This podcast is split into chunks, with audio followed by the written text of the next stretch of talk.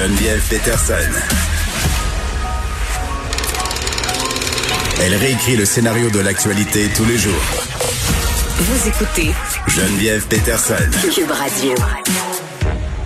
Bon, vous savez, euh, j'ai commencé mon mémoire de maîtrise. euh, mon sujet, c'était les tueurs en série et les liens avec les théories psychanalytiques. Et non, je ne suis pas complètement euh, psychotique ni folle. C'est juste pour vous dire que j'ai toujours eu une espèce de fascination morbide pour les tueurs en série pour plein de raisons. Et je suis pas la seule parce que on a vraiment une fascination pour les séries télé, les films qui traitent de tueurs en série. Il y a des livres aussi. Moi, je me rappelle euh, que j'ai lu un livre écrit par une amie, une personne qui était proche de Ted Bundy pendant plusieurs années et ça m'avait complètement bouleversée. Beaucoup consommé de ces produits-là pendant ma vingtaine, étant donné euh, euh, la recherche que je faisais. Mais à un moment donné, j'ai commencé à me sentir un peu mal à l'aise par rapport à ma fascination. Puis je, la questionnais, je me disais pourquoi je m'intéresse autant à ça, qu'est-ce qui vient me chercher là-dedans? Euh, puis j'avais envie qu'on se pose la question aujourd'hui avec Lily Boisvert. Salut Lily. Salut Geneviève. Ben oui, parce que euh, bon, je, disais, je suis pas la seule à être fascinée, puis il y a de plus en plus de productions culturelles euh, qui font l'histoire, si on veut, des meurtriers en série, qui parlent de ce phénomène-là. Là, il y a une nouvelle série qui est euh, ces jours-ci sur Netflix très très populaire. Euh, je pense que c'est sorti la semaine dernière. C'est Night Stalker. Euh, je me rappelle plus c'est quoi le titre en français, mais je pense que tout le monde comprend. Là, euh, ça parle d'un Harceleur de nuit. Exactement. Euh, vraiment, ça s'est hissé parmi les émissions les plus regardées sur la plateforme. Et ce que ça raconte, c'est l'histoire d'un vrai tueur en série, un tueur en série qui a quand même donné maille à partir euh, à la police parce qu'il ne fitait pas, si on veut, euh, dans les théories sur le profilage de l'époque. Euh, son nom, Richard euh, Ramirez, il a tué vraiment beaucoup de personnes. Et la série, bon, est populaire, mais elle est déjà aussi très critiquée parce que les images sont choquantes. Moi, je l'ai regardée, j'ai écouté tous les épisodes et pour vrai, j'ai eu peur. Et je suis quand même un public averti, là, j'en ai vu des affaires. Euh, puis je me suis posé la question à un moment donné si c'était bien nécessaire de voir euh, tout ça, mais quand même, c'est un nouvel exemple du regain là, de popularité de ce courant qu'on appelle le true crime. Oui, absolument.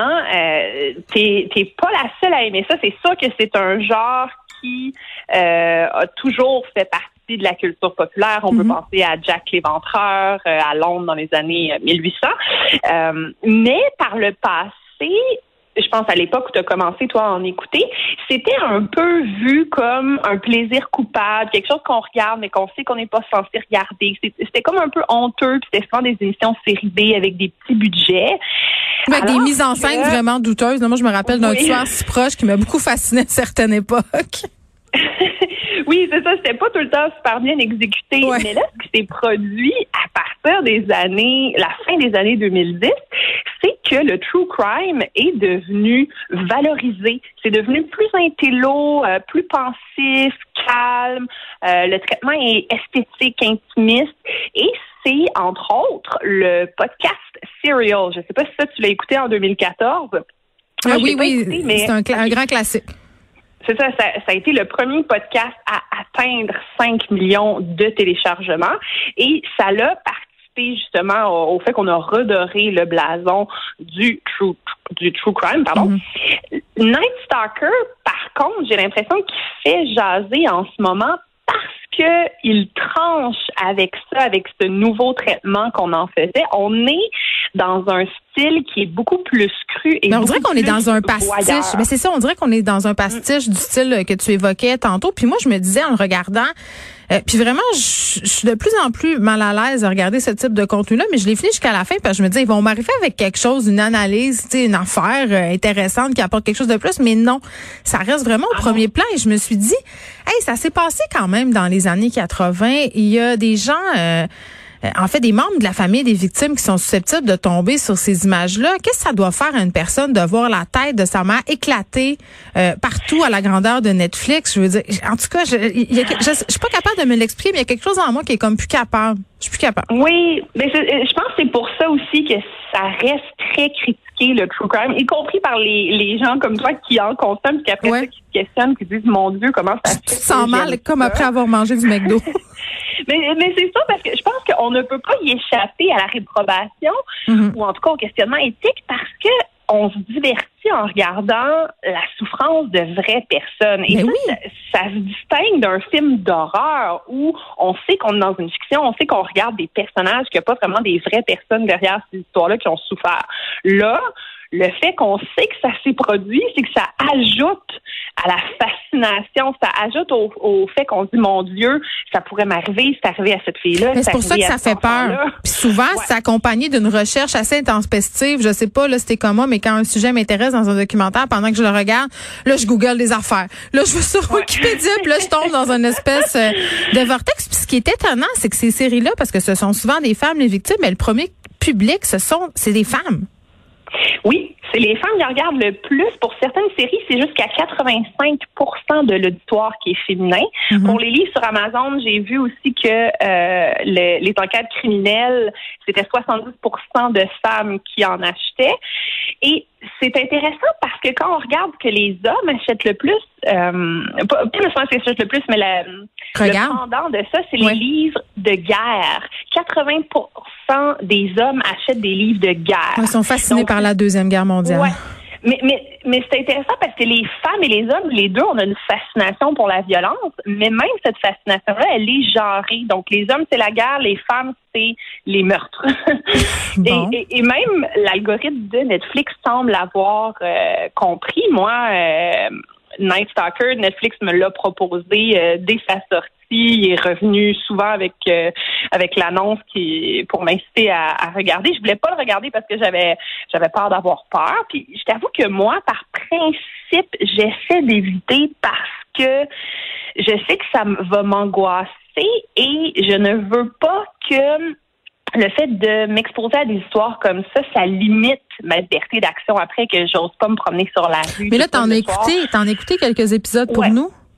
Ouais, j'ai j'ai regardé ça puis je, je- je suis tombée quand même là, dans la fascination aussi là. Je, c'est ça, je, je comprends pourquoi on s'intéresse à ça. Puis c'est sûr que bon, moi ma réaction c'est de me dire je veux pas en regarder pour pas avoir peur, mais Ouais. il y a plein de femmes au contraire qui semblent dire qu'elles en regardent justement pour pas avoir peur parce que c'est une manière d'intellectualiser l'angoisse.